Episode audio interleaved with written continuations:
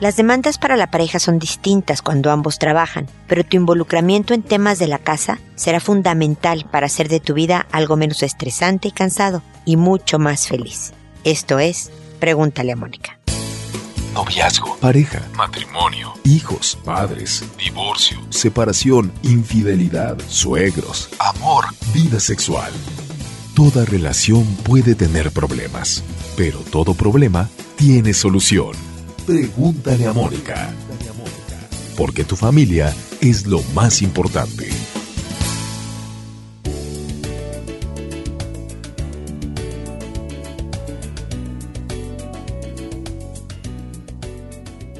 Bienvenidos una vez más amigos a Pregúntale a Mónica, soy Mónica Bulnes de Lara. Como siempre, ya lo saben, feliz de encontrarme una vez más con ustedes acercándonos a nuestro aniversario 10 de 10 años, ¿eh? no crean que 10 meses. Acuérdense que estoy en Facebook, que estoy en Twitter, que estoy en YouTube, que estoy en Instagram, dándoles ideas, frases, imágenes, herramientas en general para que puedan ustedes tener una nueva idea de cómo mejorar su vida, cómo hacerla más feliz, cómo mejorar sus relaciones con sus pares, con la pareja, con los hijos, etc. Así que espero encontrarlos por ahí también para estar más estrechamente en contacto.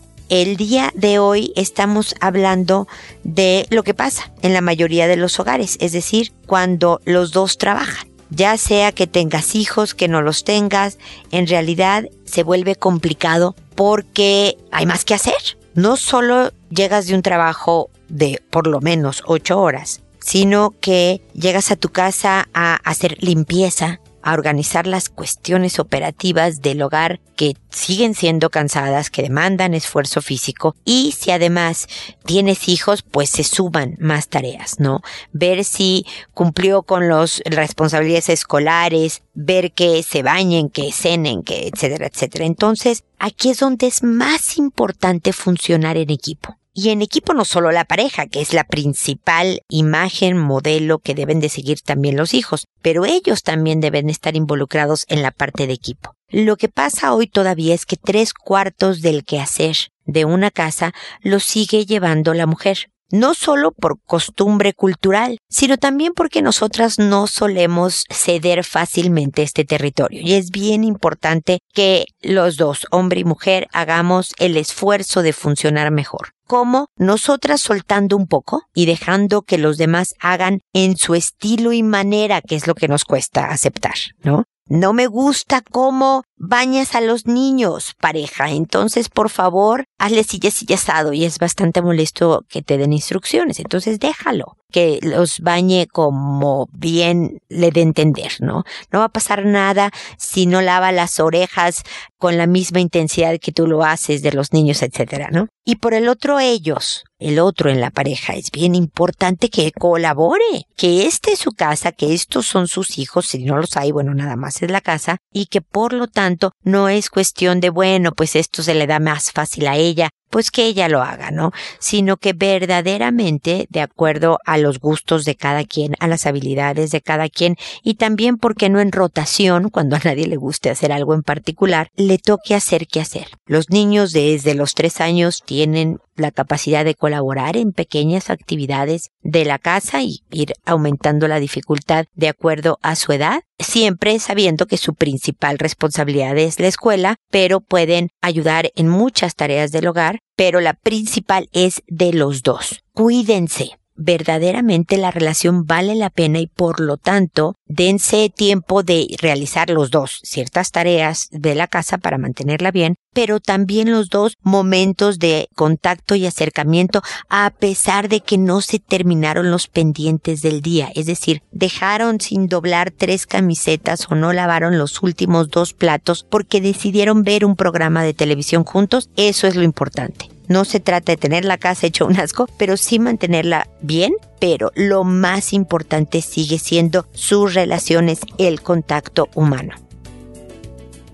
Pues bien, ese es mi comentario inicial y ahora me voy, como ustedes saben, con sus consultas que voy contestando por orden de llegada, como me llegan los correos, y que también le cambio el nombre o utilizo los seudónimos que ustedes me proporcionan para conservar su anonimato, para proteger su anonimato, pero el caso es absolutamente real, como es el caso de Trini que nos escribió y dice Mónica. Hace un año y medio mi pareja está cesante. Busquen su área profesional y nada, por lo que a estas alturas yo ya tengo los nervios de punta. Mi trabajo es muy agotador y el estrés me la gana. Él se preocupa de cocinar, mantener ordenada la ropa y el dormitorio. Mi hijo de 21 años, que no es hijo de él, estudia la carrera en otra ciudad y lo veo dos veces al año. En los últimos cuatro meses hemos tenido tres veces relaciones, lo que me preocupa de sobremanera. Ambos nos preocupamos mutuamente el uno por el otro, pero ya casi no conversamos. Hay poco tiempo para hacer cosas en común. Estoy preocupada porque nos amamos, pero las deudas y la falta de dinero están acabando con nuestro sistema nervioso. La verdad, me siento perdida y fea ante las circunstancias.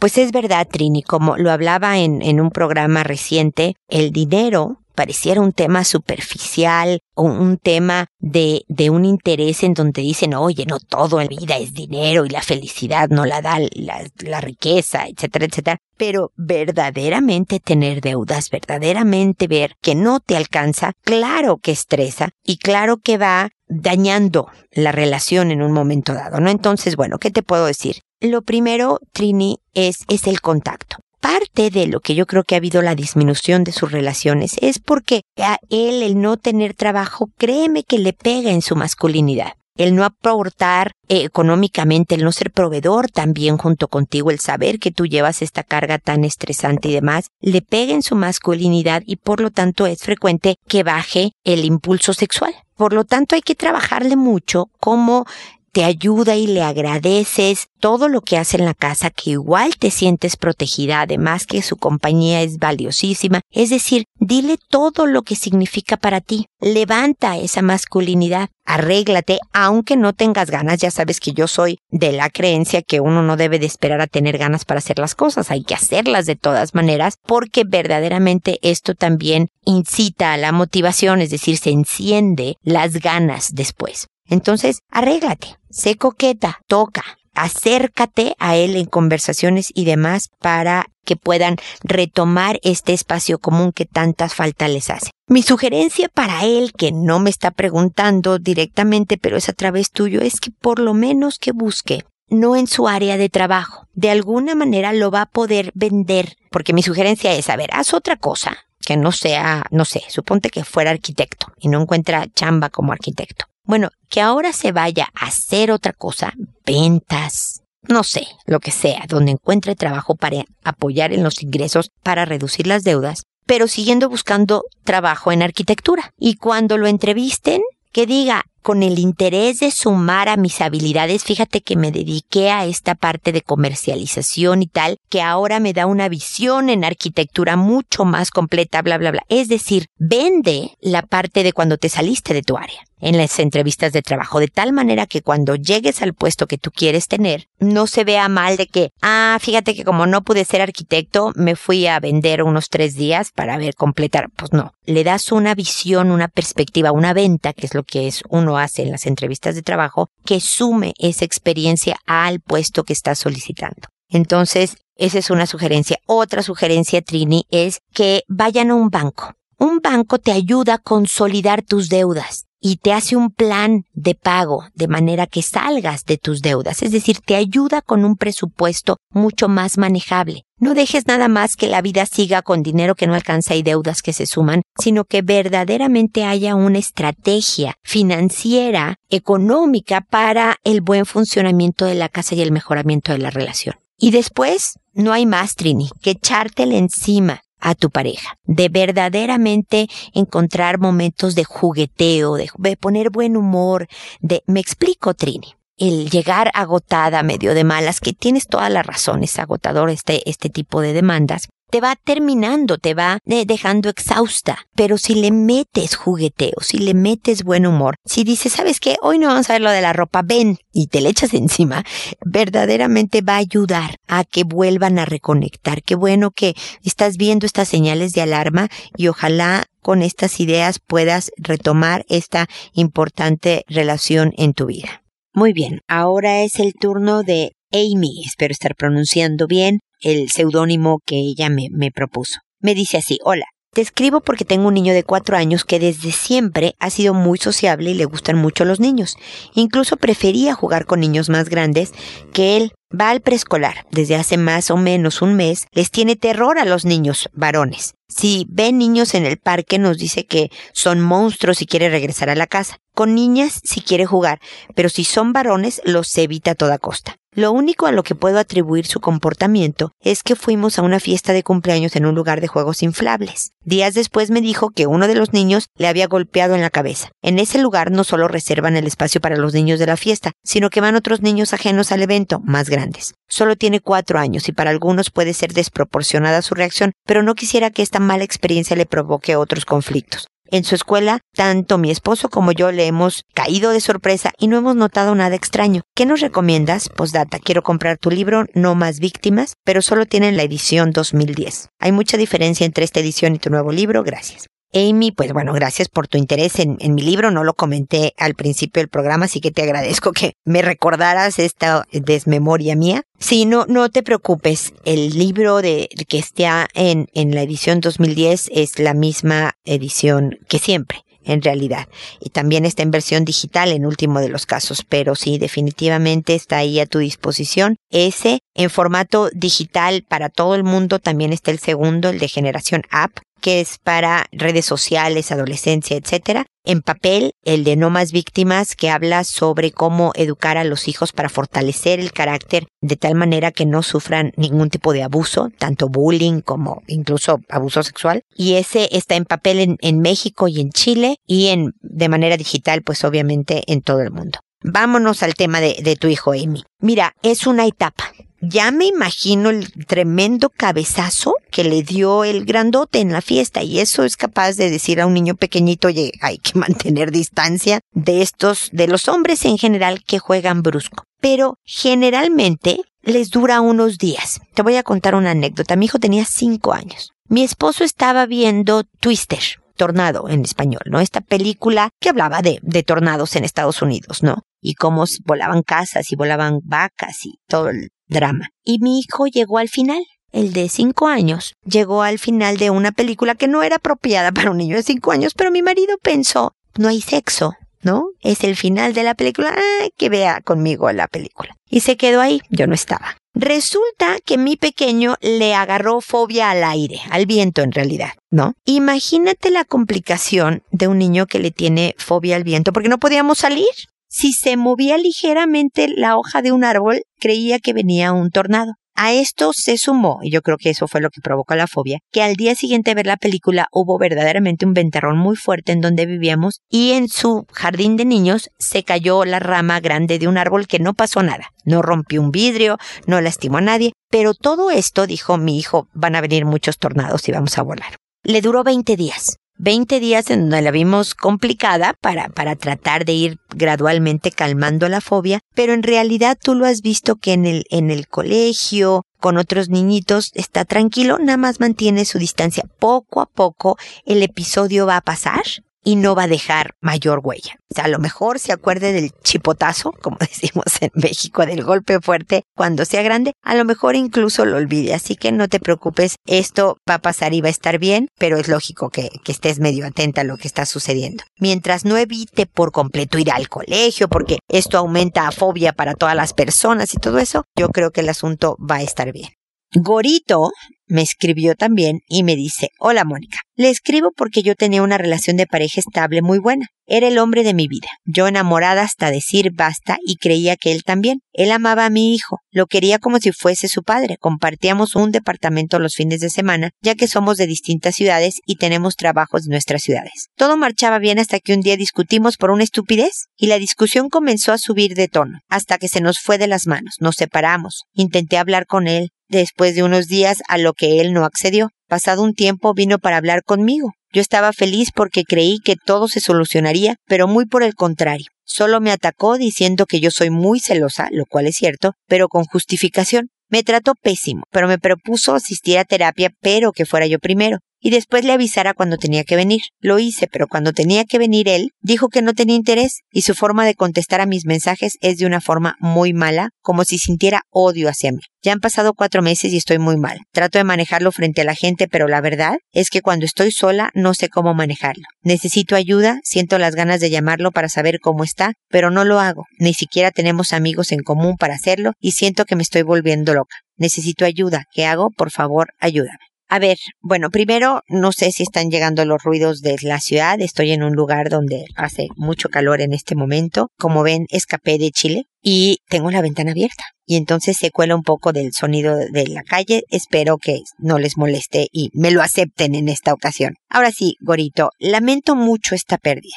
Mira, realmente la razón por la que se separaron, el pleito estúpido, como dices, es nada más el gatillador. Es lo que obviamente dispara que la relación se rompa, pero no es en sí misma el motivo del rompimiento. Aquí se ve que se había estado cocinando desde hace tiempo todo un tema en él, al parecer, fundamentado en tus celos. Si están justificados, te podría yo preguntar, pues, ¿qué haces con un hombre infiel?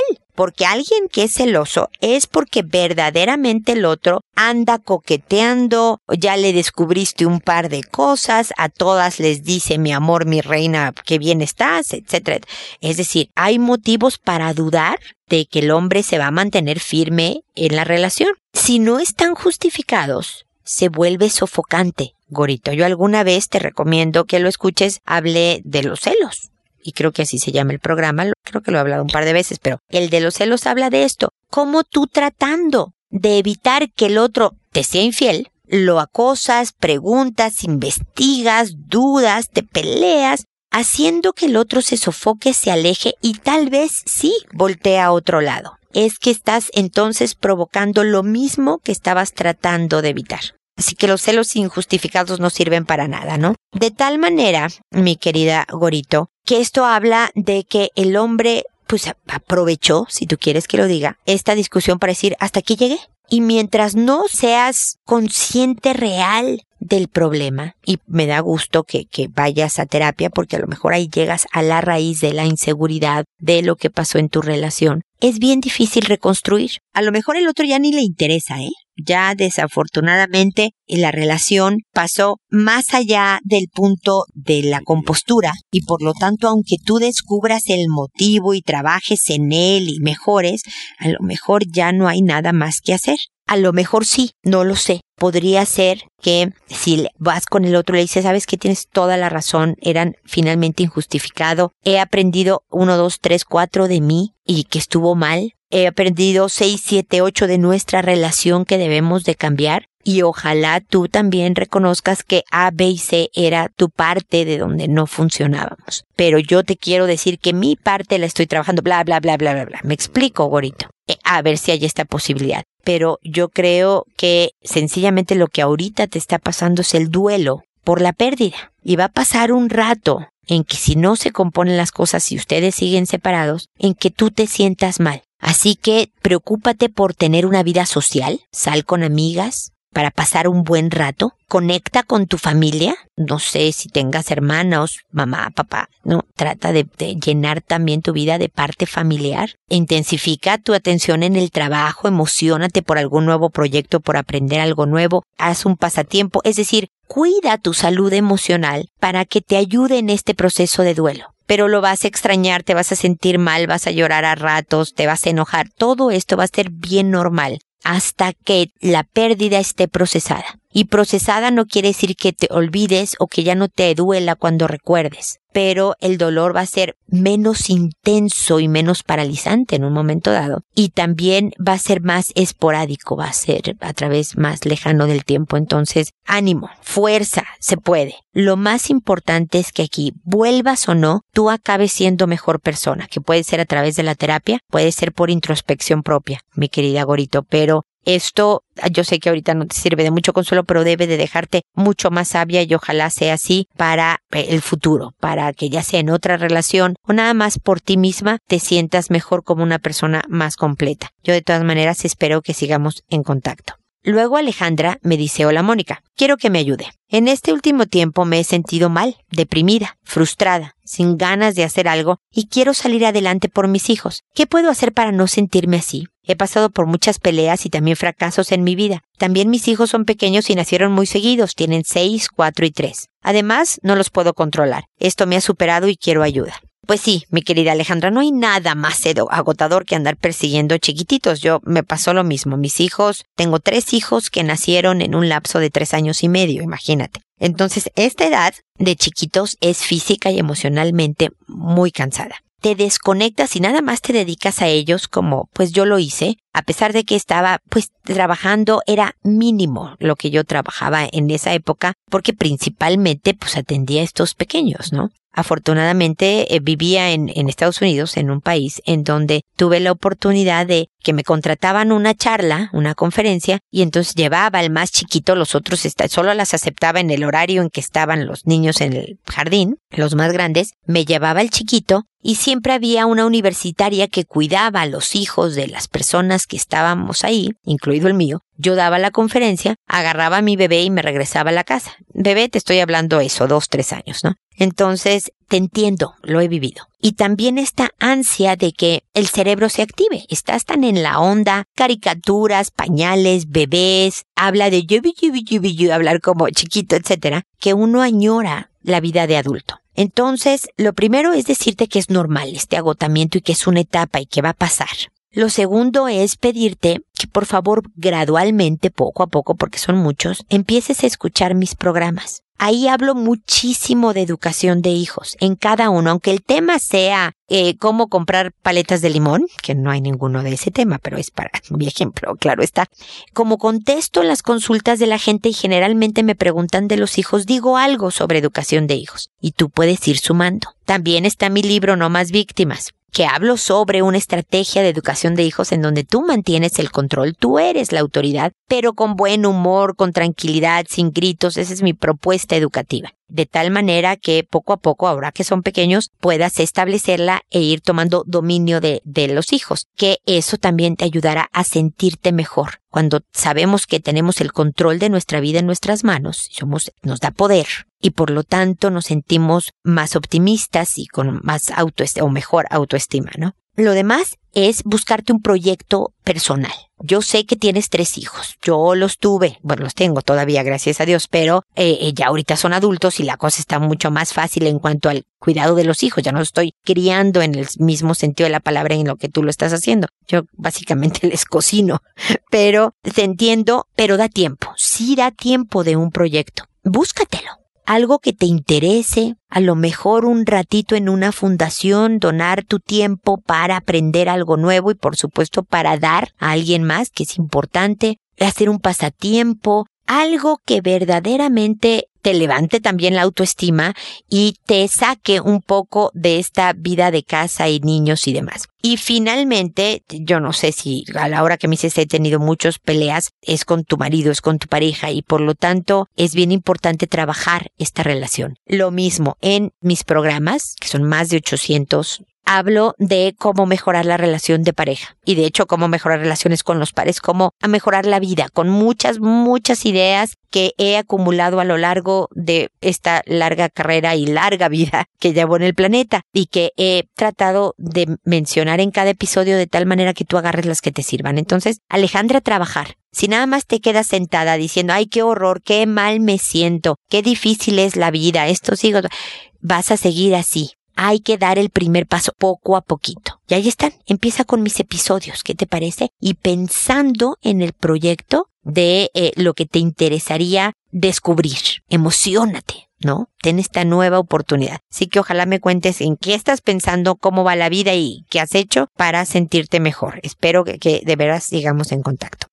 El turno es ahora para Ana, que me dice que tal Mónica quiere un consejo. Mi hermano me está pidiendo que lo aconseje. Él es casado con dos niños, uno de tres y otro de casi un año. Y hace un mes lo acaba de contactar una mujer diciéndole que tiene un hijo de un año. Lo primero que le aconsejé es que se haga la prueba de ADN para verificar que sea suyo, pero él tiene miedo de perder a su familia, esposa e hijos. Y también le aconsejé esto, porque siento que esta persona se tardó demasiado tiempo, dos años, en comentarle la existencia del pequeño. Ya se hizo los exámenes y le dan el resultado de 5 a 10 días, pero ya no sé qué más aconsejarle si es su hijo. Le dije que si es de él, se debe de hacer cargo de su manutención. Sé que lo correcto es que le diga a su esposa la verdad, pero lamentablemente en su casa le hace de papá y mamá. Él trabaja como todos los papás, ella también, pero la diferencia es que lo que gana ella es para ella. Él en las mañanas la lleva a su trabajo y deja a sus hijos en la guardería. En la tarde que salen los niños los recoge, al igual que su esposa, y los lleva a su casa. Se regresa a su trabajo y luego en la noche llega a su casa. Llegando tiene que bañar a sus niños y darles de cenar.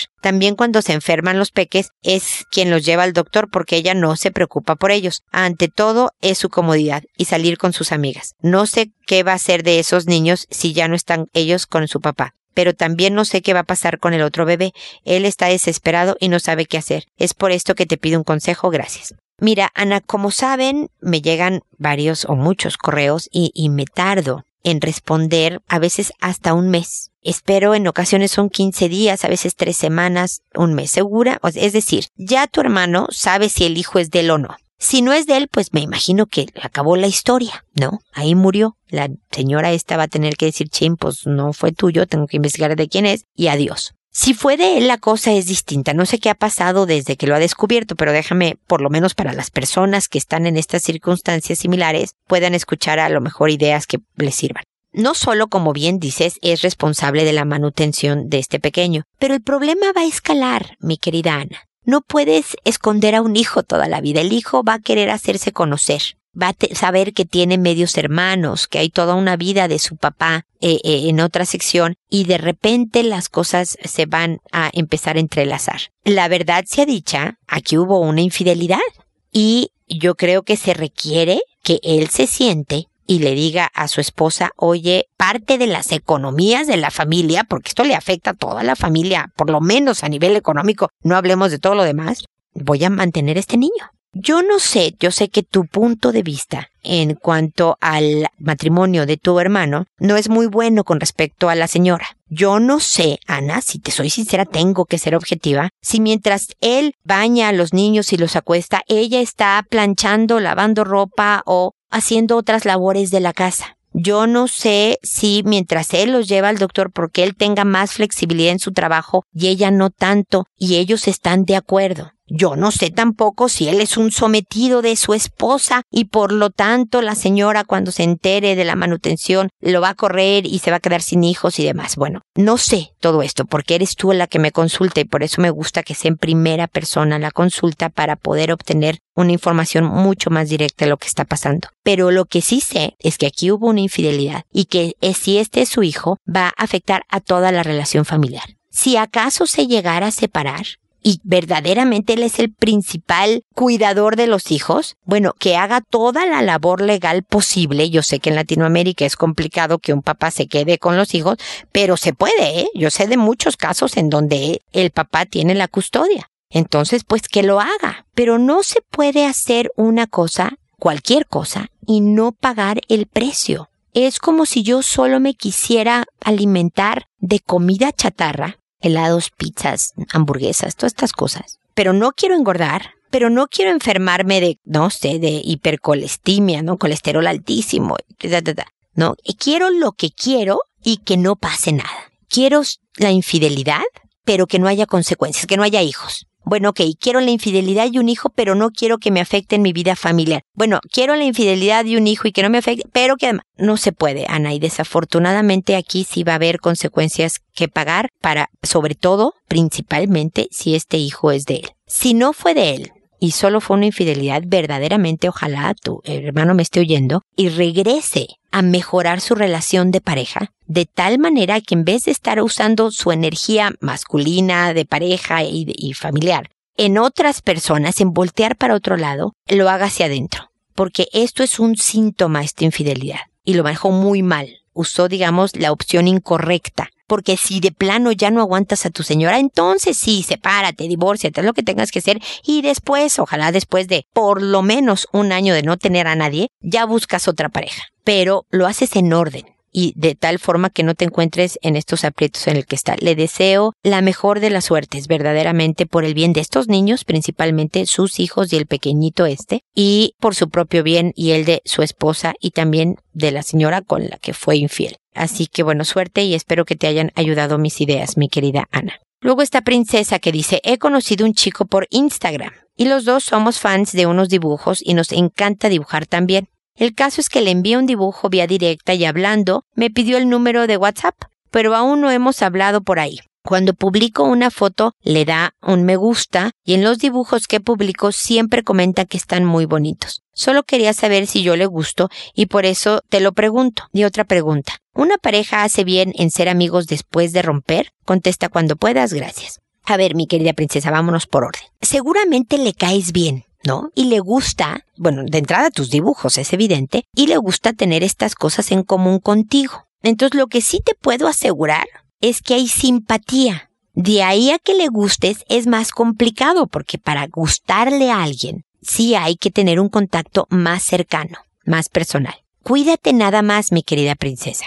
Obviamente, las relaciones que se establecen ahora por redes sociales, que es muy común, hay que manejarlas con mucha precaución, porque no sabes realmente quién es el otro. Entonces, si lo vas a conocer, por ejemplo, de la manera personal, hazlo en un lugar público o invítalo a venir a tu casa, ¿no? Con tu familia. Oye, ven, te invito, vamos a ver una película en la tele o algo. Si no, hazlo en un lugar público. Hazlo con un grupo de amigos y amigas. Oye, tráete un amigo, y no, yo tengo mi grupo de amigos y amigas y aquí, no sé, vamos al cine etcétera, ¿no? Así que cuídate, pero una relación necesita tiempo para progresar. Por lo pronto te puedo decir que hay simpatía. ¿Por qué no te ha contactado por WhatsApp? No lo sé. Dale también su tiempo conforme vaya creciendo esta relación, sobre todo si le agradeces el, el, dibujo, le comentas, fíjate que me costó trabajo, es decir, abres canales de comunicación para ver si la relación prospera. Yo ya te por ahí tenía un episodio con tu pregunta de que si es bueno ser amigos después de romper. En general no funciona, porque en el rompimiento en general, te estoy hablando de lo que estadísticamente sucede más veces, es que uno se queda enganchado amorosamente con la relación. Y entonces no puede ser una amistad real. Porque si la verdad es que me gustas, ¿no? ¿Cómo me voy a portar como un amigo de de veras? Hay veces que después de romper y no se ven en mucho tiempo y la cosa se enfría y cada quien tiene otras parejas y demás, se vuelven a encontrar y ya puede ser una relación real de amistad. Pero es peligrosa porque ya hubo una atracción física antes, me explico. Entonces yo en general no lo recomiendo. Siempre es bueno acabar la fiesta en paz. Acaba tus relaciones de pareja, mi querida princesa, con educación y tranquilidad. Y, si tú eres la que está rompiendo y el otro no quiere, le dices, hijo, lamento haberte lastimado, lamento que todo esto no funcionó, es mejor que terminemos, bla, bla, bla, y adiós. Pero lo haces en buenos términos. Ojalá puedas casi siempre, ¿no? De tal manera que tu conciencia esté tranquila y que sepas que si te lo encuentras en la calle puedas saludarlo con toda tranquilidad pero ya de ahí a la amistad se requieren otras condiciones. Así que te podría decir la respuesta corta, una pareja hace bien en ser amigos eh, después de romper. Yo no lo recomiendo, pero sí hay veces que se dan las condiciones y puede ocurrir, pero estadísticamente, me estoy viendo muy psicóloga, es menos probable, sucede con mucho, mucho menos frecuencia. Espero que mi respuesta sea lo que andabas buscando, princesa. Mucha suerte con tu amigo de, de Instagram y, y recuerda, seguridad,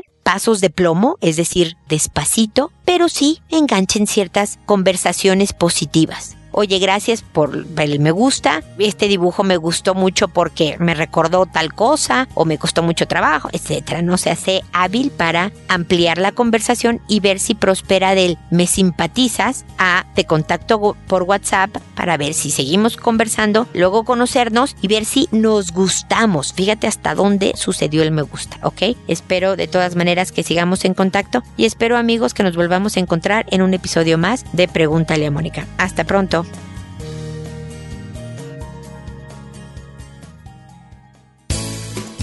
¿Problemas en tus relaciones? No te preocupes, manda tu caso, juntos encontraremos la solución. www.preguntaleamónica.com Recuerda que tu familia es lo más importante.